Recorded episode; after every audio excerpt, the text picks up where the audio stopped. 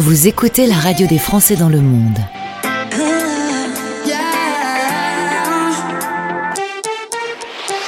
Le podcast. Vous avez une envie de Londres, une envie de vous installer au Royaume-Uni, ça va peut-être pas être aussi simple que ça. On en parle avec mon invité dans le cadre du partenariat avec Français du Monde ADFE. On retrouve Catherine Smadja Frogel. Je me trompe pas sur ton nom de famille? Pas du tout. Bonjour Catherine. Bonjour. Très content de te retrouver aujourd'hui. C'est la première fois que je vais m'intéresser à ton parcours et que l'on va faire un zoom, et ça aussi c'est la première fois, sur les conséquences du Brexit. On peut dire qu'aujourd'hui, euh, il est réel et concret et que c'est un peu le bordel? Oui, en fait, ça devient extrêmement difficile pour des jeunes Européens, des Français notamment, mais euh, tous les Européens, de venir comme avant, sac à dos, s'installer au Royaume-Uni pour apprendre l'anglais, travailler et avoir un peu une expérience sympathique euh, en Grande-Bretagne. C'est fini maintenant. Les conditions ont changé, on en parle dans un instant. Un mot d'abord sur ta carrière. Toi, tu es né en Picardie, du côté de Saint-Quentin. Ensuite, tu fais tes études à Paris, tu deviens prof, puis tu décides de faire l'ENA. Tu rentres donc dans la fonction publique tout en euh, commençant une carrière aussi euh, dans le monde des élus. Tu es adjointe au maire d'un- d'une ville près de Paris. Ensuite, tu vas aller à Bercy, puis un cabinet euh, au ministère de la Culture. Quelle progression, quelle montée dans, ta carrière. Oui, je dirais pas une montée, je dirais que c'est une manière de concevoir le- le service public. C'est-à-dire toujours être au service du public. Aussi bien, on en parlera peut-être plus tard de ce que je fais dans l'association. Moi, ce qui, ce qui m'intéresse, c'est euh, bah, d'apporter mes expériences, mon enthousiasme, mes connaissances bah, au service des gens, tout simplement. C'est c'est très, très ambitieux ce que je dis, mais c'est un petit peu ça. Mais quand même, la première fois, le premier matin où on pousse la porte du ministère, qu'on arrive à Bercy, on se dit quand même, j'ai fait un beau petit bout de chemin entre toi et moi. Alors, ce premier jour où j'arrive à Bercy, euh, c'est extrêmement étonnant parce que on commence par un petit déjeuner avec le ministre. Tous les, puisque bon, euh, euh, l'ENA, c'était à, mon époque, c'était une promotion de euh, un peu moins de 100 personnes, et il y en avait une quinzaine qui rentraient à Bercy. Et donc, on est tous reçus par le ministre. Ensuite, on nous fait une présentation. On voit tous les directeurs d'administration centrale, des gens très importants, etc. Et on a même le droit de monter sur l'héliport. Il y a, ça- il y a un héliport tout en haut de Bercy. C'est la première et la seule fois, évidemment, de ma carrière que j'irai euh, sur l'héliport de Bercy, qui n'est plus utilisé, bien sûr, puisque pour des raisons, de- pour des raisons de sécurité. Donc, effectivement. Mais euh, ensuite, eh ben, on, on est lancé dans le bain et on fait son boulot et, et on essaie de, de faire au mieux. Il y a 23 ans, euh, monsieur va obtenir un poste euh, de professeur en Angleterre. Vous décidez donc de partir avec la petite famille. Ça fait euh, trois enfants, plus le couple. C'est quand même une expédition, cette histoire. Ah, c'est vraiment une expédition. C'est vraiment, vraiment une expédition. On arrive là-bas. pendant les trois premières semaines de notre installation, sauf heureusement le jour du déménagement, il pleut des cordes. Mais c'est incroyable. Moi, je me souviens de commencer au ministère britannique de la Culture, où je, je prends un poste de, de, fonctionnaire euh, là-bas, et je commence sous une pluie tellement battante que en- pour traverser entre les deux bâtiments, mais euh, c'était euh, c'était l'horreur. On arrivait mais complètement euh, Trempé. dans. Euh, c'est très très dur au début de, de- de s'intégrer dans un nouveau pays, même si on parle la langue. Évidemment, on parlait tous les deux la langue. On connaît pas les codes. Ne, les, Anglais euh, professionnellement nous accueillent très très bien avec de très beaux postes, mais c'est difficile de se faire des amis quand on arrive. Et d'un autre côté, nous ne sommes pas intégrés à la communauté française parce que nous travaillons en milieu britannique. Et donc, c'est vrai que l'intégration quand on arrive est vraiment compliquée. Tu as donc décidé de passer d'un ministère français à un ministère euh, anglais, c'est pas banal. Tous les deux, les, deux ministères de, de la culture dans les deux cas. Est-ce que, euh, d'un point de vue euh, fonctionnement des ministères, tu as senti euh, une grande différence Tu es une bonne témoin pour, euh, pour nous expliquer un peu? Euh, Alors, une très très une très grande différence. D'abord, je, dirais que dans les deux cas, j'ai vu euh, bah, euh, beaucoup de gens qui euh, euh, alors ministère de la culture, ministère euh, pour moi des, des enfin euh, des médias, ce sont des spécialistes.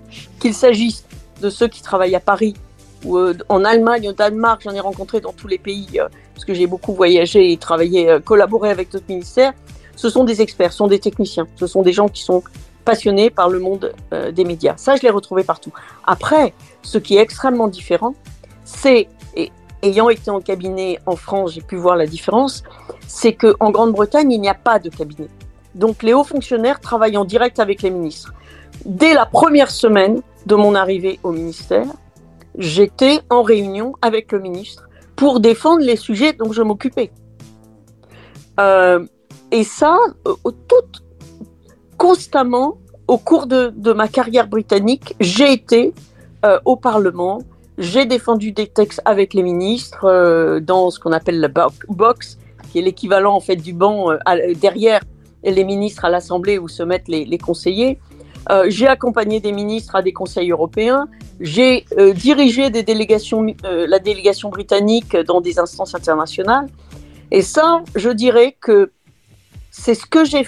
Je ne suis pas sûre que qu'un Anglais, un Britannique, dans un ministère français aurait eu accès aux mêmes responsabilités. Certainement pas au même accès au ministre, mais ça c'est lié à, à la présence ou non d'un cabinet, mais certainement pas la même euh, la même importance, les mêmes droits que j'ai eu en Grande-Bretagne. Est-ce que tu ça, veux dire que c'est un peu plus efficace en, en Grande-Bretagne? Alors, ça peut être plus efficace. En même temps, la décision politique euh, est très compliquée. Pourquoi? Nous avons des ministres, les ministres britanniques sont des ministres qui, qui sont en fait à tiers de temps. Pourquoi à tiers de temps? Parce que ils sont ministres, mais ils restent parlementaires, puisque d'ailleurs seuls des parlementaires peuvent être nommés ministres. Donc, ils doivent siéger au Parlement, et en même temps, ils, ne, ils restent euh, élus dans leur circonscription. Ouais. Donc, nous avions des ministres tiers de temps. Des ministres, un ministre, c'est pas forcément un expert du sujet.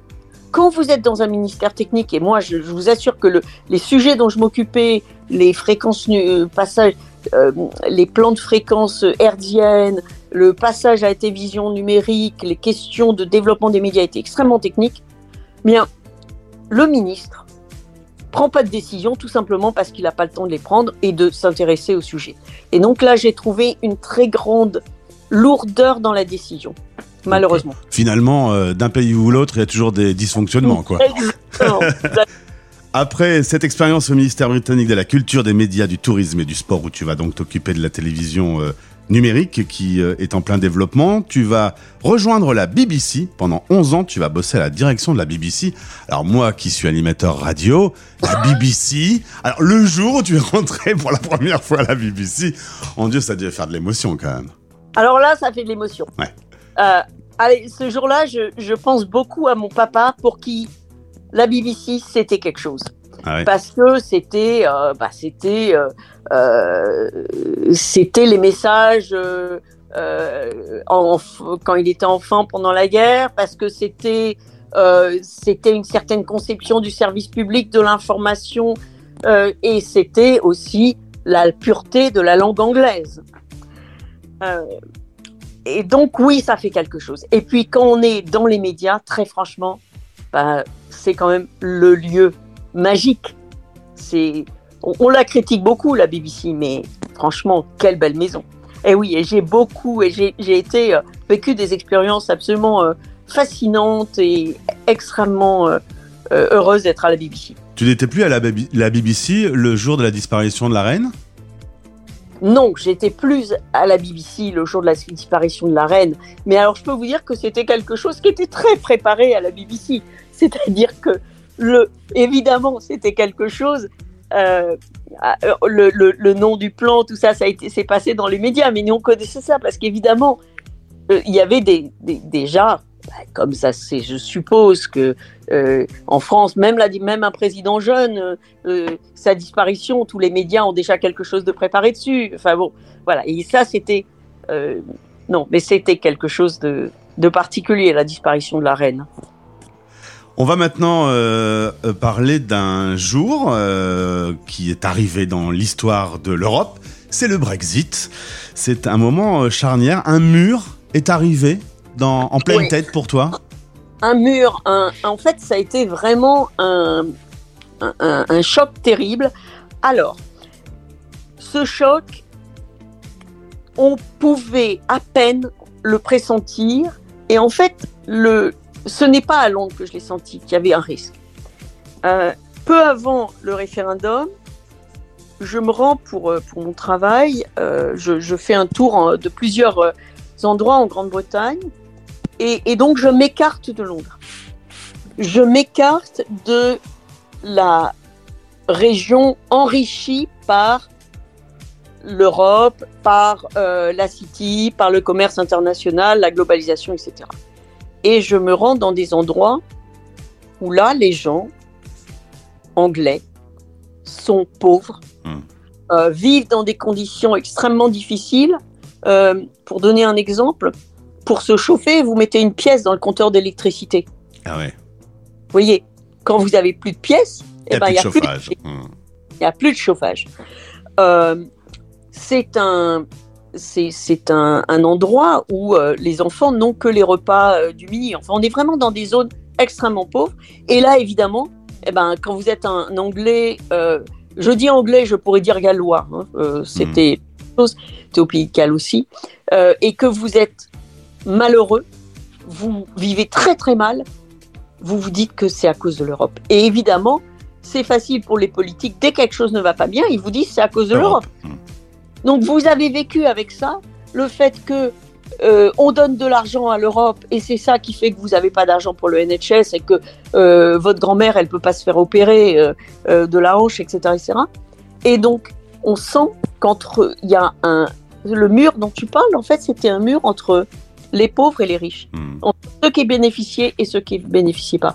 Et ben pour une, pour une fois, parce qu'ils n'en pas beaucoup, et ben les gens qui souffraient euh, de la situation euh, économique en- et, et des, des inégalités sociales au Royaume-Uni sont allés voter. Mais euh, Catherine, on peut même presque rappeler que ce référendum est né quasiment par hasard.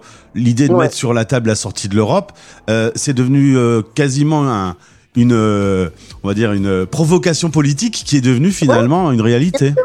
Bien sûr, parce que ce que, le, ce que Cameron, qui était au, au départ euh, tout à fait euh, pour rester dans l'Europe, euh, parce que bah, toute la classe économique voulait rester en Europe, majoritairement, euh, eh bien, euh, en fait, il, ne s'est pas rendu compte de, justement de ça. Il s'est pas rendu compte que il y avait une, très forte insatisfaction dans une grande partie de la population britannique qui était, qui souffrait, qui, était victime d'une très grande inégalité euh, sociale, injustice sociale.